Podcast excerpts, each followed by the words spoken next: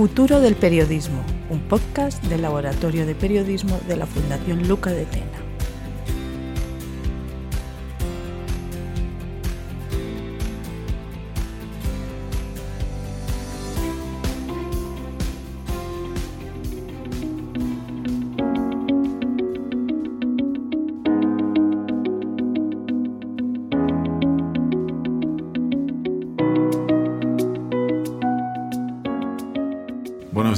Buenas tardes o buenas noches en función de a qué hora estén escuchando este podcast. Bienvenidos una vez más a Futuro del Periodismo, el podcast del Laboratorio de Periodismo de la Fundación Luca de Tena, en el que conversamos en cada ocasión con una destacada figura del sector de los medios de comunicación para tratar de encontrar respuestas a algunos de los principales retos que afronta el periodismo y la industria de los medios. Un cordial saludo, como siempre, de quien les habla, Luis Cucarella, en nombre de todo el equipo del Laboratorio de Periodismo. Hoy contamos con la participación en el podcast de James Brainer, conocido periodista y consultor estadounidense, pero muy vinculado tanto a España como a Latinoamérica. Enseguida hablamos con él sobre muchos de esos desafíos que afronta el periodismo pero antes les recuerdo, como siempre, que a diario tienen información y análisis detallado sobre periodismo en laboratorio de periodismo.org y que todos los martes enviamos una newsletter con lo que se ha publicado en el laboratorio, así como un reportaje en adelanto exclusivo para la newsletter y una amplísima recopilación de noticias sobre periodismo y medios de comunicación aparecidas en medios en español en la última semana. Les invito a suscribirse a la newsletter y a seguir el Laboratorio de Periodismo en redes sociales. Gracias por estar ahí y seguirnos cada mes y sin más demora vamos con la conversación con James Brainer.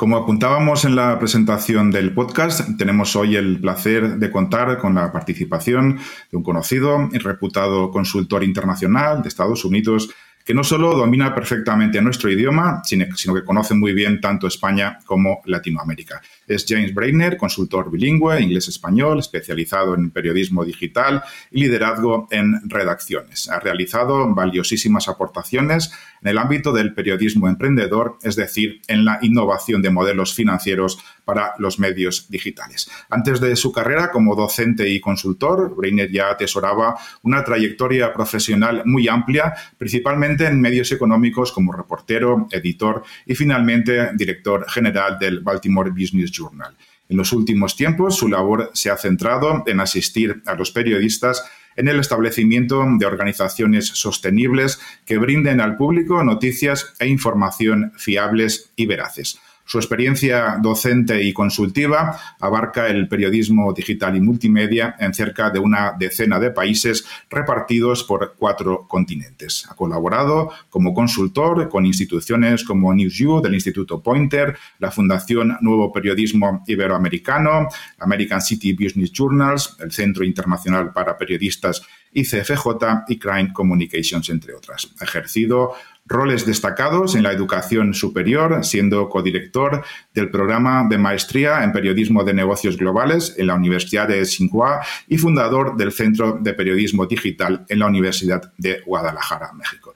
Desde, 2015 hasta 2021 fue profesor asociado en la Facultad de Comunicación de la Universidad de Navarra. Un impresionante currículum, el de nuestro invitado de hoy. Eh, James, es un honor de verdad tenerte aquí en nuestro podcast. Muchísimas gracias por aceptar la invitación. Eh, gracias a ti, Luis, por esta eh, introducción tan generosa. Es un placer estar aquí. Muchísimas gracias, James. Comenzamos, si, si, te parece, por una de las cuestiones que más preocupan y ocupan a los directivos de los medios y a la industria en general en este momento. Quería conocer tu valoración sobre cómo han evolucionado en los últimos años eh, los medios con respecto a lo que es el modelo de negocio. En la conferencia inaugural del vigésimo cuarto Congreso Internacional de la SEP en 2018, tú ya destacabas la importancia de que los medios realizaran un giro decisivo hacia los usuarios, dado que este modelo de negocio basado en la publicidad tradicional estaba quedando obsoleto por el dominio de Facebook y Google. De hecho, instabas en esa conferencia a quemar las naves para no regresar a ese modelo. ¿Consideras que los medios han avanzado adecuadamente hacia esta reinvención, que han quemado efectivamente las naves o quizá aún son demasiado dependientes de ese viejo modelo de negocio? Bueno, es uh, una, larga, una gran cuestión. Bueno, em, el periodismo de, calidad eh, está sobreviviendo y prosperando, pero no en los grandes medios de comunicación. Em, hay una diferencia entre los grandes medios que, están buscando cuota del mercado uh, de publicidad a través de estrategias de em, obtener audiencias masivas para obtener uh, publicidad masiva para crear mercados para productos eh, para mercados masivos.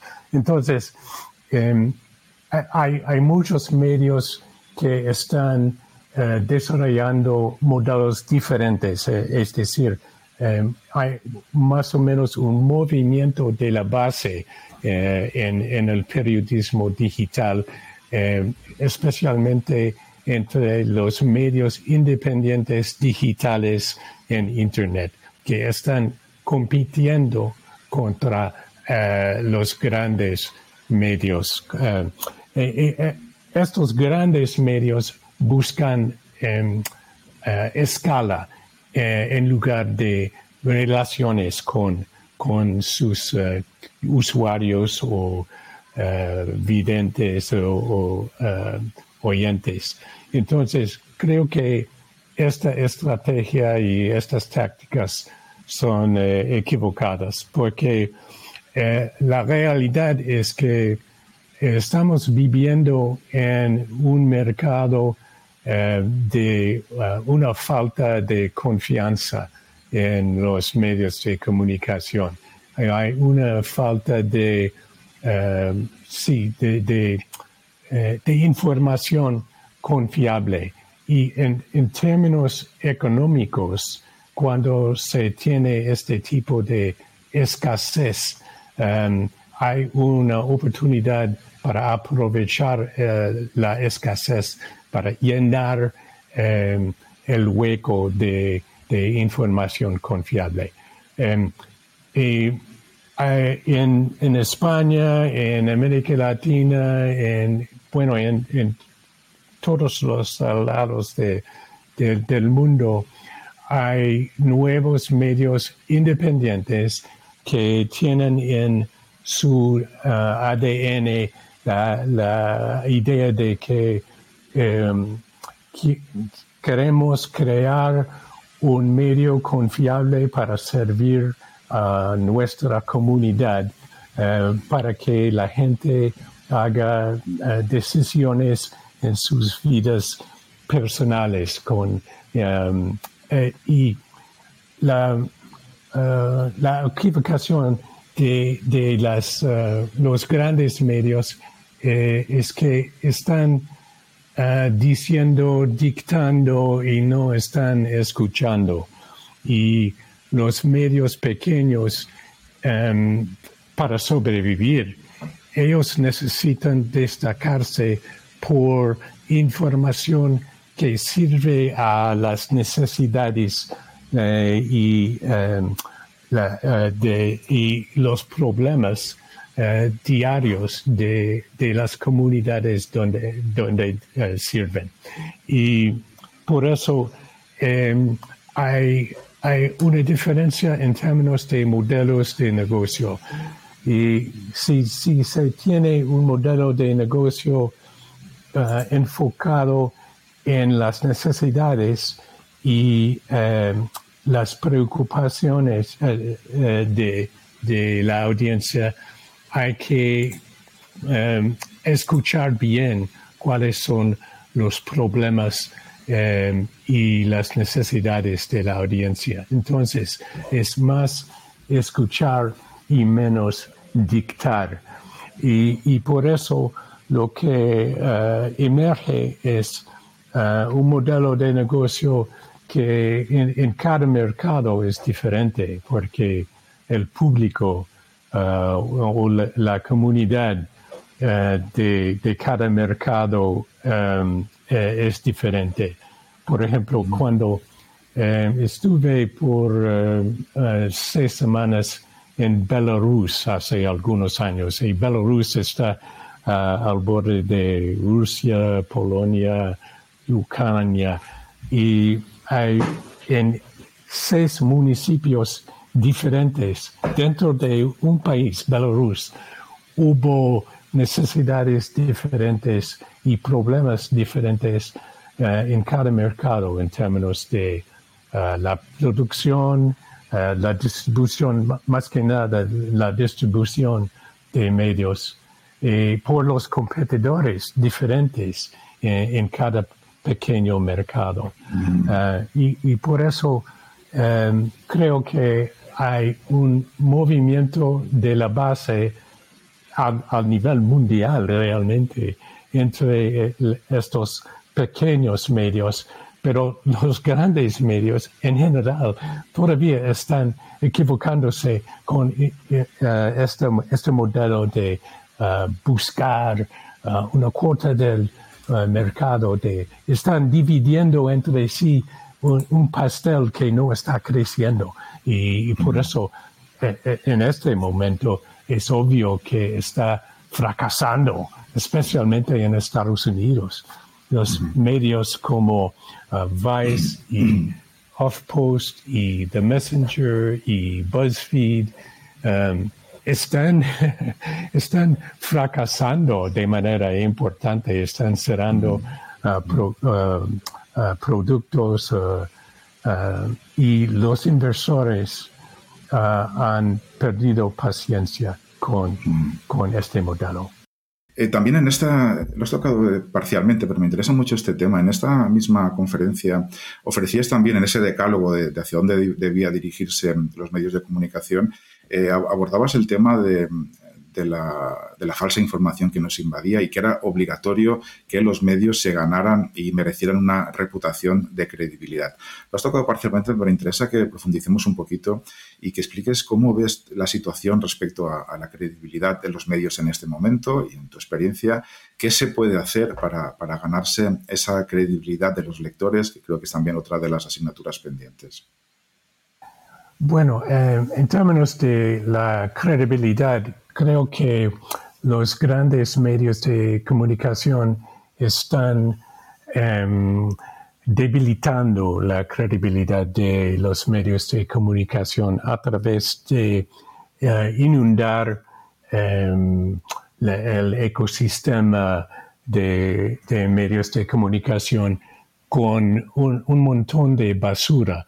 Realmente em, eh, los grandes medios están em, intentando eh, ganar una cuota del mercado eh, de, publicidad a través de em, publicar titulares cada vez más sensacionalistas y que intentan crear mucha emoción, porque hay estudios de la psicología de, la gente, de, el consumidor de noticias, que cuando una persona está en un estado de emoción, o emoción fuerte, es más, eh, está más atenta y la gente es eh, más uh, dispuestos a comprar cosas o escuchar la, publicidad y actuar para comprar cosas, etcétera, etcétera.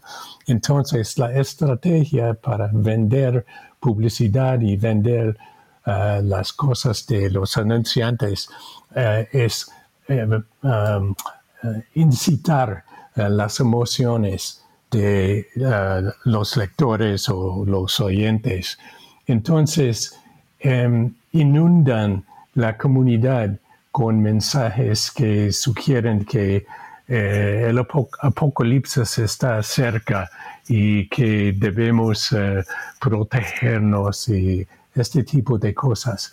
Y el resultado es que una persona cualquiera que está viviendo en su comunidad, que está intentando vivir su vida, que están intentando enfrentar eh, los problemas diarios eh, que, eh, en, su vida, no recibe información útil para hacer decisiones en una sociedad democrática. Bueno, entonces, cuando hablamos de confianza y, información eh, confiable, estamos ah, hablando de la base eh, importante de una sociedad democrática.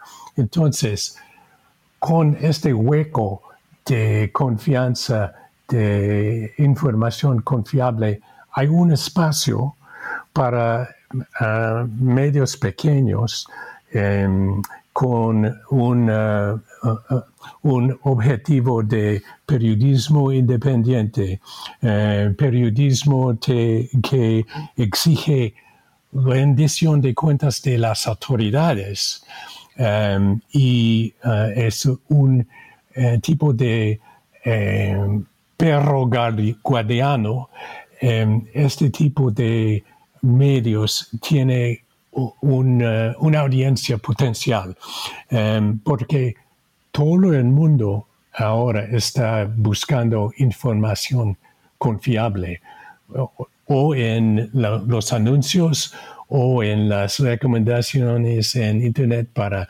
viajes o restaurantes o cualquier producto.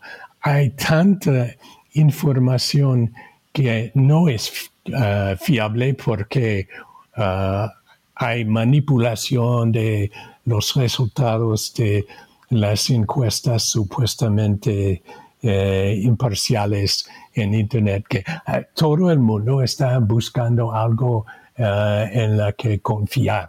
Entonces, um, los medios que, um, de servicio público y servicio público, por su propio nombre, em, sirve al público, no a los anunciantes, no a, los vendedores de productos o servicios. Entonces, por eso hay un espacio para eh, periodismo de, de calidad, periodismo contrastado, periodismo verificado, periodismo eh, de servicio público realmente que ayuda a la gente a hacer decisiones importantes en su vida, eh, sus vidas, como, eh, por ejemplo, como votar, pero no solo votar,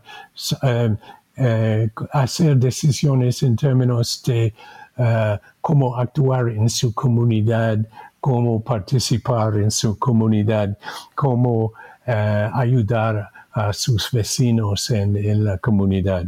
Entonces, em, credibilidad y la confianza realmente es un producto económico en este, este eh, ecosistema de medios de comunicación y tiene mucho valor, mucho valor frente a la inundación de basura, de clickbait, de eh, titulares eh, eh, espantosos y, todo eso, creo.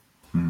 A veces tengo la, sensación, y no es una sensación, sino que también hablando con, directivos de medios, comentan que una de las razones por las cuales la gente se da de baja de las suscripciones es porque eh, les hacen ver o les contraponen ideas que no son las que ellos quieren escuchar. Entonces, esto nos remite un poquito al tema de la, polarización, que mm, se parece que en parte de todos esos grupos eh, vociferantes y bandos ideológicos están eh, eh, centrando tanto la, atención que parece que no hay espacio para que emerjan medios moderados, porque incluso parte de la propia sociedad no quiere eh, que su idea se contraponga con otra, sino que quiere que refuercen sus propias ideologías. ¿Cómo podemos romper esta, esta, idea, esta, esta sensación de que no, no hay lugar para esos medios moderados que realmente ofrezcan todos los puntos de vista en una información? Esta es una pregunta muy difícil porque la, polarización sí existe, es real y, para mí la, cuestión es em, qué representan estas voces gritando em, en, em, en, ciertos medios de comunicación y realmente quién, quién son los, uh, quiénes son los uh, suscriptores a los medios o, los que abandonan uh, una suscripción por la falta de acuerdo con las ideas ideológicas de un medio de comunicación. Realmente eh, creo que eh, una persona que abandona una suscripción por no estar de acuerdo con em, la, eh, la, línea ideológica de un medio de comunicación realmente, no era un, un, suscriptor. Em, los que escriben, se inscriben en medios para oír Em, lo que eh, les gusta en términos de la ideología. Creo que esta gente em, a, veces están escuchando a los gritantes, los que gritan, y este tipo de gritos em, realmente no representa la mayoría de la, gente. creo que hay espacios para medios que están, em, que, adoptan em, una voz o un mensaje más eh, moderado. Hay espacios para esto y, la gente aprecia esto.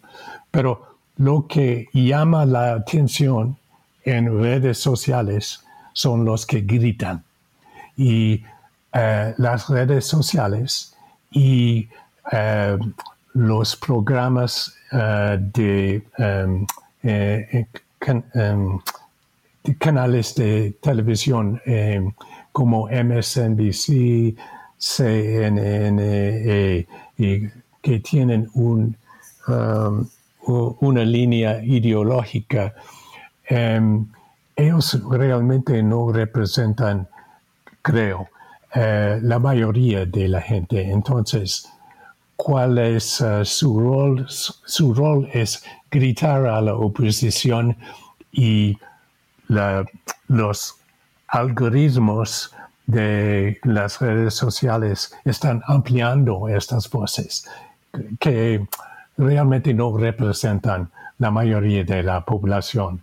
No, no, no estoy seguro si sí, he explicado. Sí, sí, fantástico.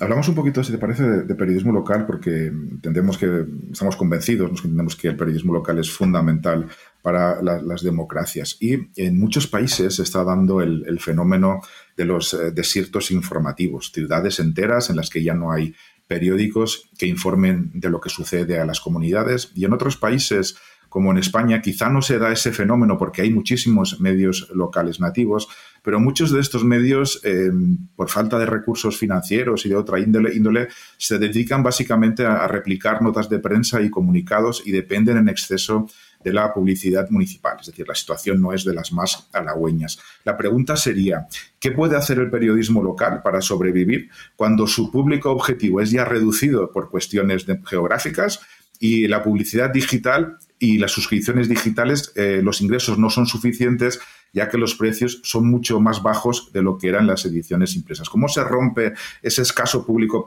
potencial y precios bajos para que pueda haber mm, negocios locales o medios locales sostenibles?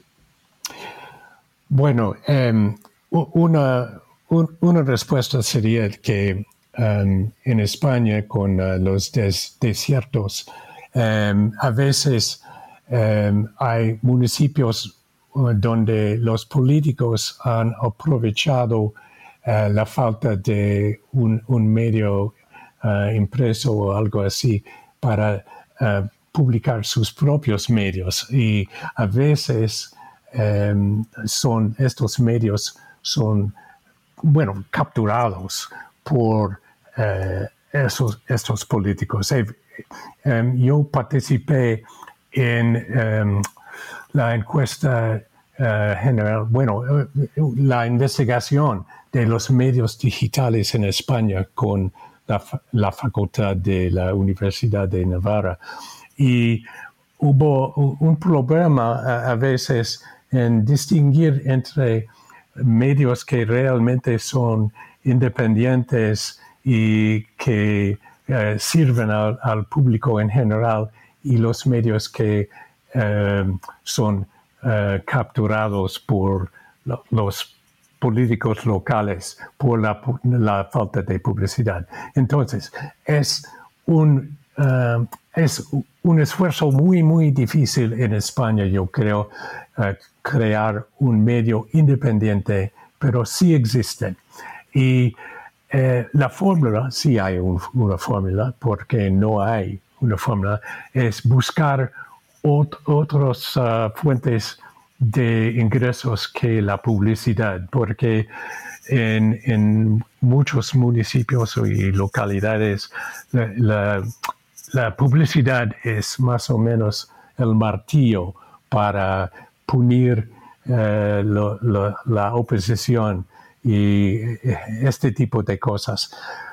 Pero eh, si se desarrolla un, fuentes alternativas, como donaciones, por ejemplo, eh, como participación de organizaciones eh, sin fines de lucro, eh, fundaciones, este tipo de cosas. No hay tantas oportunidades de este tipo en España como, por ejemplo, en Estados Unidos, pero sí existen. A veces el apoyo de países al norte de Europa es necesario para, ah, por ejemplo, hay, hay, un sitio que se llama Maldita es eh, en España que ha prosperado, pero depende mucho de grants, eh, de fundaciones del norte de Europa y también eh, produce ingresos de servicios de fact-checking, de chequear los hechos para otros medios de comunicación. Ellos debían eh, luchar fuerte para establecer, establecerse a, través de varios años eh, para atraer eh, el apoyo de las fundaciones y um, las ONG. Pero sí es posible y realmente Maldita es ofrece un servicio único, eh, información contrastada, eh, confiable, diferente. Em, eh, posiblemente hay un modelo para imitar de, otros medios de comunicación, pero realmente cada mercado tiene sus propias necesidades. Em, hablamos, si te parece, del tema estrella en 2023 y 2024, que es el de la, uno de los temas estrellas de la inteligencia artificial. En algunos de sus artículos y de las conferencias que has dado, has abordado también el papel de la inteligencia artificial en la generación de contenido He sugerido que, bueno, que aunque la tecnología como eh, GPT ofrece nuevas posibilidades para la creación de textos eh, que pueden incluso parecer humanos, es crucial mantener de alguna manera la, integridad y los principios periodísticos. ¿Dónde estaría, a tu juicio, ese equilibrio entre adoptar tecnologías avanzadas para mejorar esa eficiencia en la producción de noticias, pero al mismo tiempo mantener la esencia del periodismo? ¿Cuáles serían esas líneas rojas que nunca debe saltarse el periodismo en cuanto al uso de la inteligencia artificial generativa. Bueno, em, es muy oportuno eh, responder porque acabo de eh, terminar dos cursos en línea sobre la, inteligencia artificial. En un curso uh, hubo 8.000 participantes, fue de Night Center de la Universidad de Texas de Rosenthal Alves. Y eh, entre los participantes hubo Uh, obviamente mucha preocupación sobre este tema de la ética y, uh, cómo aplicar uh, una ética periodística a los productos generados por la inteligencia artificial y, todo eso. Y oh, el segundo curso fue más o menos de, de, solo 200 participantes y nos eh, hemos creado eh, algunas herramientas. Realmente hay la posibilidad de crear uh, chatbots. Em, hay, un, mercado que está emergiendo. Eh, pero el punto es que em, el uso de artificiales como el uso del de, el incendio, incendio, es hay buenos y malos usos. Por ejemplo, eh, una vez eh, en uno, de los cursos intenté eh, traducir un texto mío de más o menos dos mil palabras desde inglés al español y utilicé tres herramientas, DeepL, Google Translate y Bard. Eh, y Cloud. Cloud es un producto de Anthropic. entonces, eh, en la comparación de las traducciones hubo discrepancias, obviamente, y yo como editor eh, debí decidir cuáles son las traducciones de mi texto que más eh, dan mis, eh, mi intención de que el, significado intencionado. Entonces, em, en todos los casos hay que haber una intervención humana, hay que haber un editor de, de, un cierto nivel para decidir cuáles de estas respuestas valen eh, son confiables, son eh, verdaderas traducciones o eh, traducciones equivocadas. por ejemplo, em, mi hija es una coreógrafa en Alemania y yo, ella lanzó una algo nuevo en Karlsruhe hace algunos meses y yo estaba leyendo una traducción, traducción desde alemán al inglés de una reseña de em, este, esta nueva coreografía.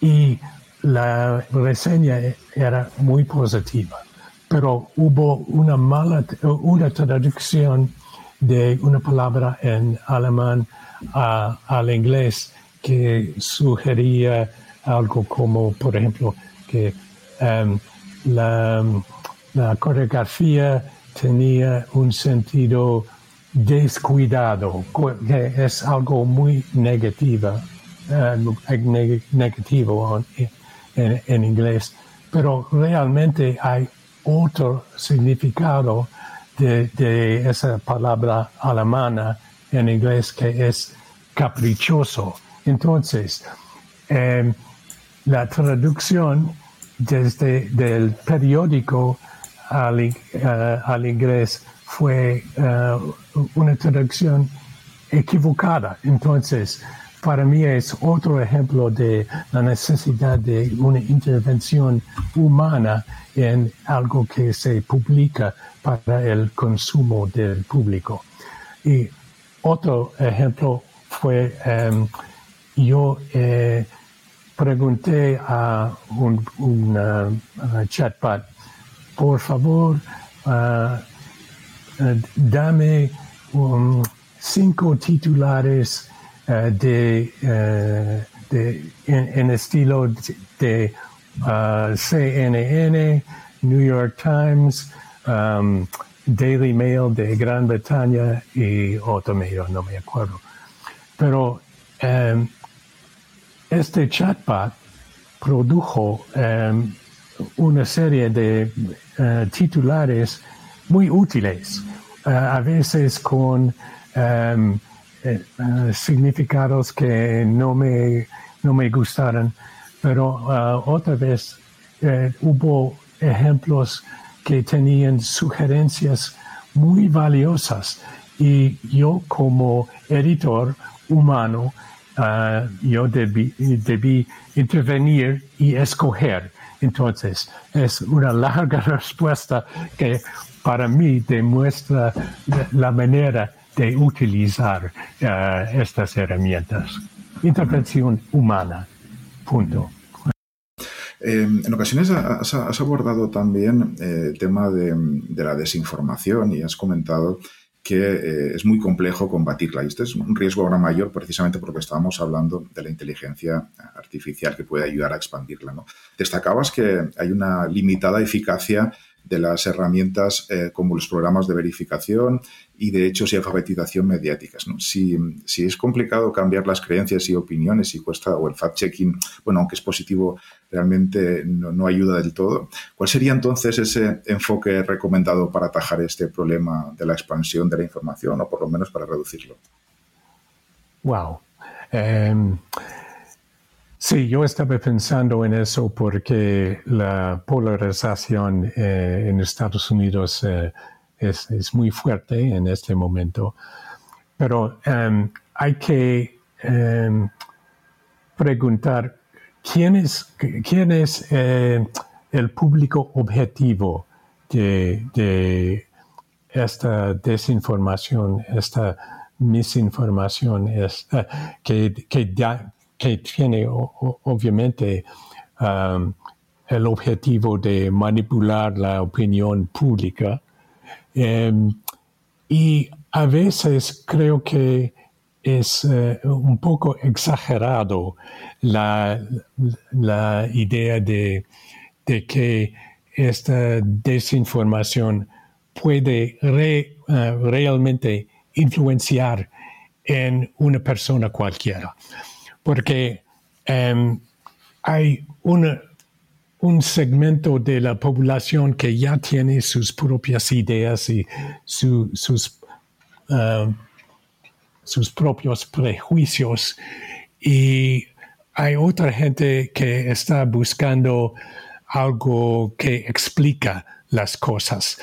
Y si se puede eh, alcanzar un nivel de confianza, em, bueno, em, necesito mencionar que este es el valor de una marca, una marca periodística. Em, la gente busca eh, información eh, confiable en marcas de confianza. Entonces, si hay una inundación de desinformación. Si yo veo, si una persona con eh, un mínimo de curiosidad que ve algo, eh, una información que es desinformación y tiene una pregunta, ¿a dónde va? Va a, una marca o una fuente confiable, una marca que confían por razones personales. Y, por eso una marca periodística que consistentemente publica, continuamente publica información contrastada, eh, verificada, eh, que inspira la, la, confianza, puede combatir contra la inundación de desinformación. Obviamente, um, a veces um, me uh, estoy un poco uh, espantado, eh, espantado por la cantidad uh, de desinformación. Pero en una sociedad democrática necesitamos confiar, confiamos, necesitamos confiar en la habilidad de la gente distinguir entre estas cosas.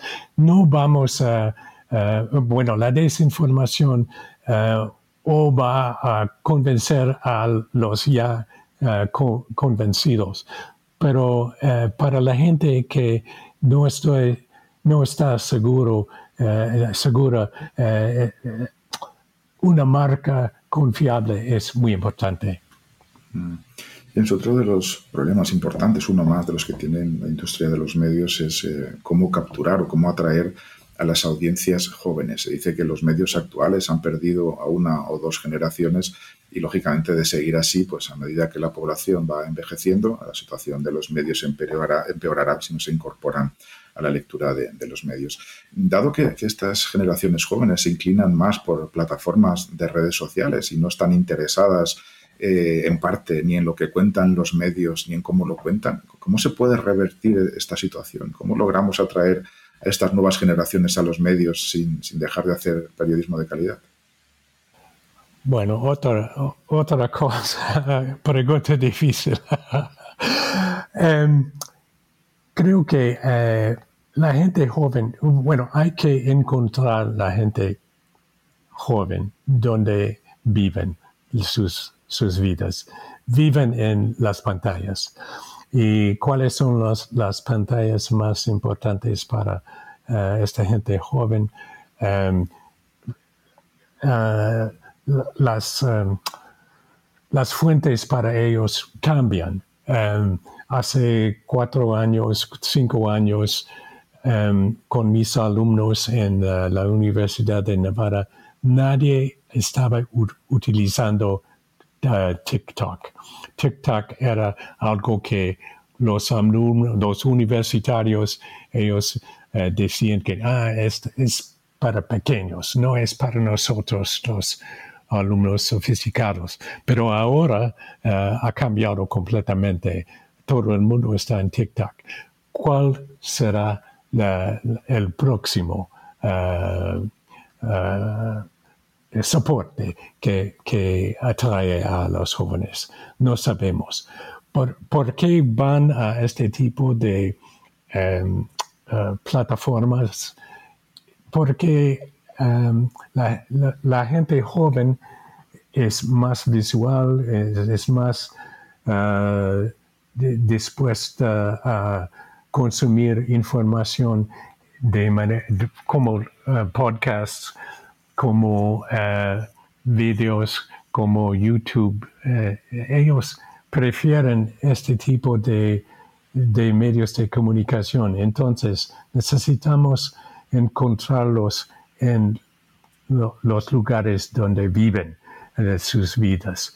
Um, hay medios de comunicación um, serios como Wall Street Journal, por ejemplo, que está en TikTok, Em, y hay, e, es muy difícil. Hay influencers, obviamente, en TikTok y Instagram y otros medios que tienen mucha influencia en las actitudes de los jóvenes, pero no van a Facebook, por ejemplo. Eh, los jóvenes eh, piensan que Facebook es para los abuelos. Y realmente es verdad. Eh, pero LinkedIn posiblemente sería una plataforma que podría alcanzar a los jóvenes, porque una preocupación importante para los jóvenes es uh, dónde voy a trabajar. Y eh, hay mucha información en eh, LinkedIn ahora que tiene um, un atractivo para los que están buscando trabajo o están uh, reclutando a, la gente joven. Entonces, podría ser un, vehículo, pero realmente uh, no entiendo bien y no utilizo mucho Instagram ni TikTok. eres un gran estudioso del liderazgo. Eh. De hecho, tanto en el blog que mantienes en inglés como en español hablas de manera recurrente, con gran calidad, con lo que se refiere al liderazgo. ¿Cómo debería ser un director de un periódico o jefe editorial en esta época eh, referido al liderazgo? ¿Qué debe definir a un director de periódico en una situación como la actual en cuanto a capacidad de liderazgo? Bueno, hay, muchas partes de, liderazgo y yo debo confesar que mi experiencia siempre ha sido en medios uh, relativamente uh, pequeños. Por ejemplo, Baltimore Business Journal tenía un personal de 30 personas más o menos. Eh, y por eso hay una dinámica diferente de un, gran medio de comunicación. Pero hay principios generales. en términos de eh, cómo manejar um, un, medio pequeño o la redacción de un medio pequeño, eh, eh, es importante incluir a la gente en las decisiones y mantener un, um, un ambiente de que todos estamos aprendiendo. Eh, por ejemplo, crear oportunidades para, uh, para que los veteranos um, enseñen a los jóvenes dentro de un medio de comunicación para crear un ambiente de innovación potencial, porque los jóvenes que entran en un medio de comunicación tienen sus propias ideas que son diferentes, obviamente, y si hay una cultura de escuchar, aprender, desarrollar la gente, eh, es importante.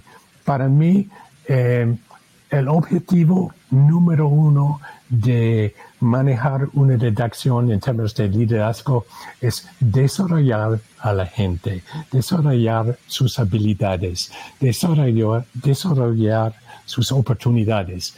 Para mí, eh, en un pequeño medio, si una persona eh, en tres años, cuatro años, em, se desarrolló suficientemente para eh, querer buscar otro empleo por razones salariales o algo así, para mí fue un éxito.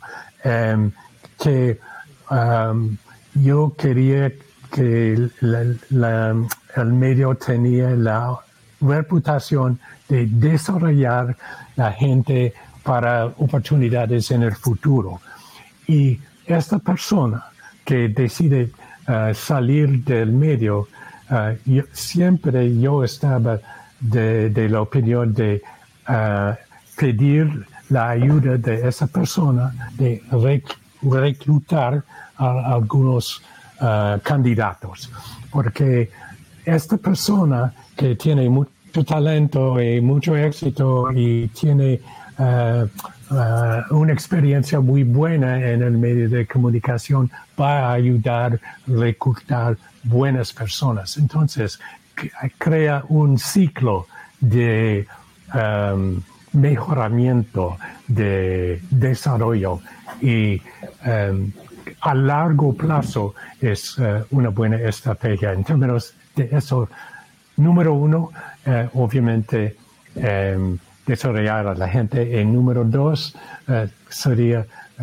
comunicar la ética y los objetivos em, éticos del medio para que todo, toda la gente se alinea con los estándares del medio de comunicación.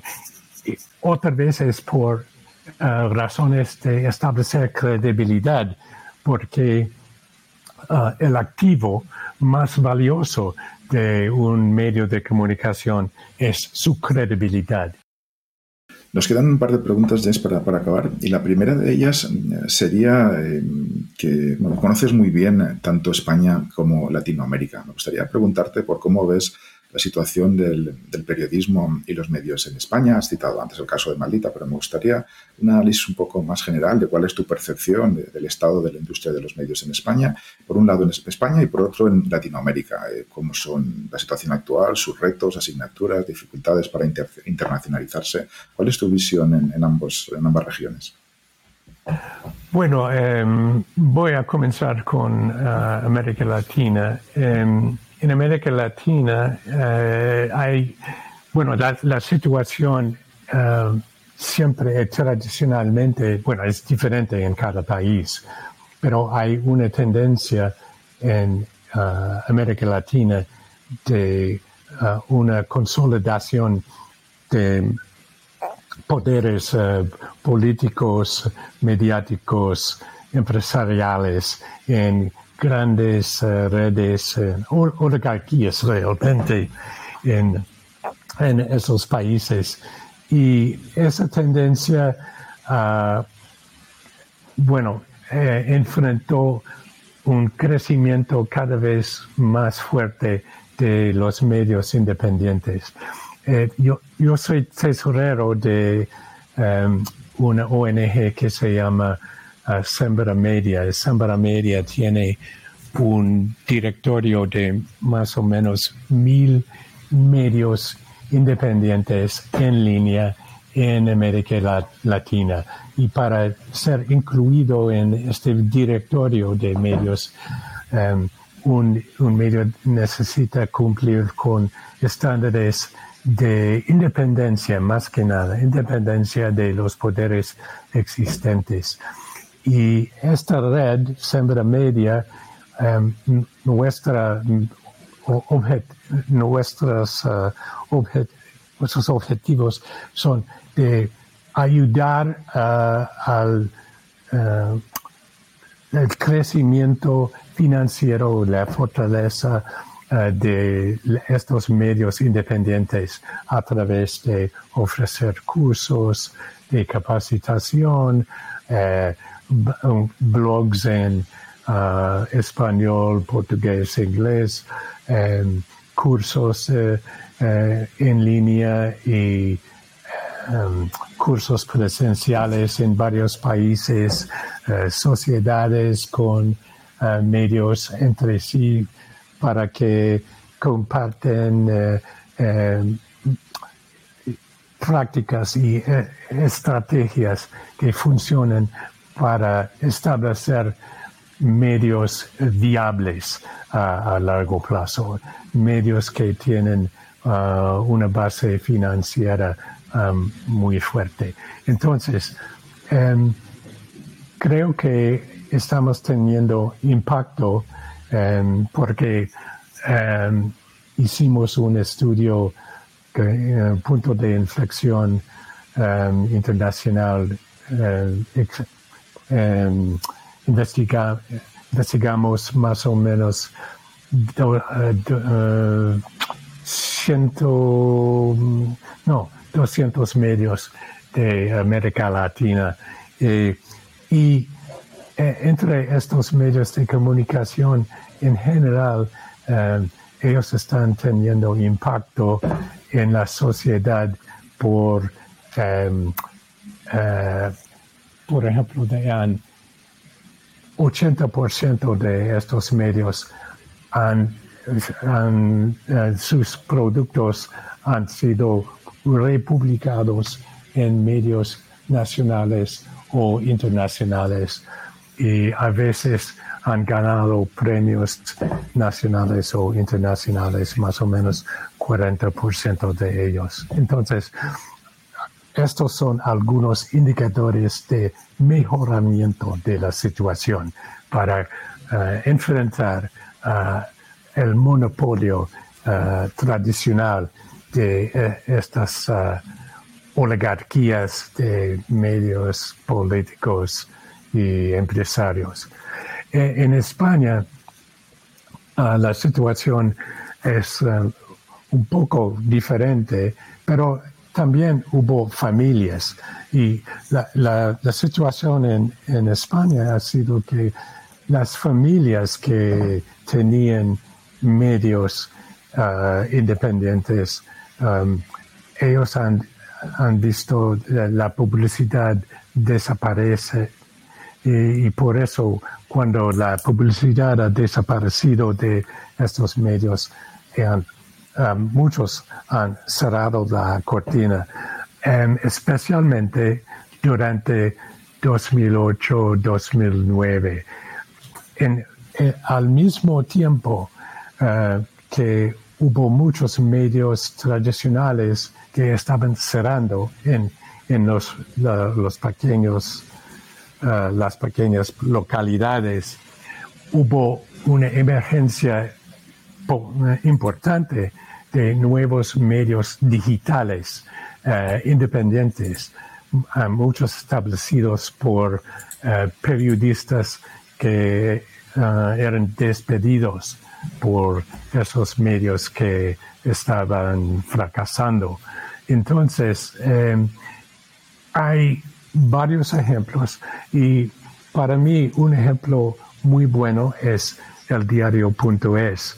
Uh, el diario.es en, creo que hace en 2012, creo, em, uh, creció con un equipo de, no sé, seis periodistas de el público, uh, periodistas despedidos por eh, el público o, y ahora eh, el diario.es ha crecido a un, medio importante al nivel nacional con eh, más de 100 personas en, entre la redacción y la parte mercantil.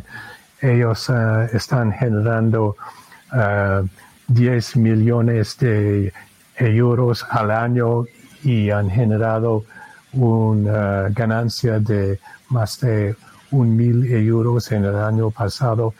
Y este, este ha ocurrido eh, en un ambiente que, bueno, que ellos están enfrentando poderes muy potentes en términos de la política y la parte empresarial de, España. Sí, entonces hay potencial para éxito frente a las dificultades, pero la realidad es que más o menos 80% de los emprendimientos en cualquier industria van a fallar, van a fracasar. Entonces, eh, em, los que sobreviven tienen lecciones para los demás. Y posiblemente una lección más importante del el diario es que hay una, uh, un balance, un equilibrio, equilibrio perdón, entre publicidad y um, membresías o socios que realmente son donaciones por los uh, uh, lectores de diario.es. Entonces, ese equilibrio es importante, un balance entre ambas cosas. Y ellos se comprometen a un periodismo independiente de los poderes existentes. Eso es importante. Mm. Justo de eso quería hablar para acabar la entrevista, ya que has estado también en el mundo académico y muchos años también en el profesional que pudieras darle un consejo a los jóvenes periodistas que eh, quieren específicamente emprender, que no quieren seguir eh, lo que antiguamente era, que era buscar un trabajo en un medio de comunicación ya sentado, sino que quieren por ellos mismos emprender en temas de medios de comunicación. ¿Qué, consejo de manera muy breve les puedes dar? Bueno, lo que ah, mi consejo a los alumnos que tenía en la Universidad de Navarra fue especializar en algo que te gusta. Más que nada, si es fotografía, especializar en eso, pero también aprender de otras habilidades. Pero si tú puedes perfeccionar o uh, demostrar una habilidad en, uh, en un una habilidad particular del periodismo es um, una forma de un portafolio para presentar a un empleador. ¿Y quién será el empleador? No los grandes medios de comunicación. Ellos están despidiendo a la gente. Más probable es que el, el empleador de estos alumnos va a ser un emprendimiento y entonces hay que aprender más de la, actitud de periodismo emprendedor, la idea de crear, innovar constantemente, de buscar eh, fuentes de ingresos de muchos lugares diferentes, muchas fuentes diversas para, para el periodismo. Y em, también tener este compromiso a servir a la, a la comunidad, el servicio público. Entonces hay muchas oportunidades en medios pequeños y si tienen preparación pueden presentar un portafolio de sus trabajos en la universidad como más o menos una carta de presentación para un empleador, más que nada. Mm. James, de verdad ha sido un verdadero placer tenerte en este podcast. Nos has enriquecido mucho con tu experiencia y tu valiosísima y experimentada visión sobre el periodismo actual y el futuro del periodismo. Muchísimas gracias por compartir tu tiempo con nosotros. No, gracias a ti, Luis. Eh, realmente ha sido un placer compartir con toda tu audiencia mis experiencias en, España y en, eh, en América Latina. Gracias por la oportunidad. Hasta aquí la entrevista con James Brainer, hasta aquí el podcast. Gracias por estar ahí, nos volvemos a escuchar en un mes. Un cordial saludo.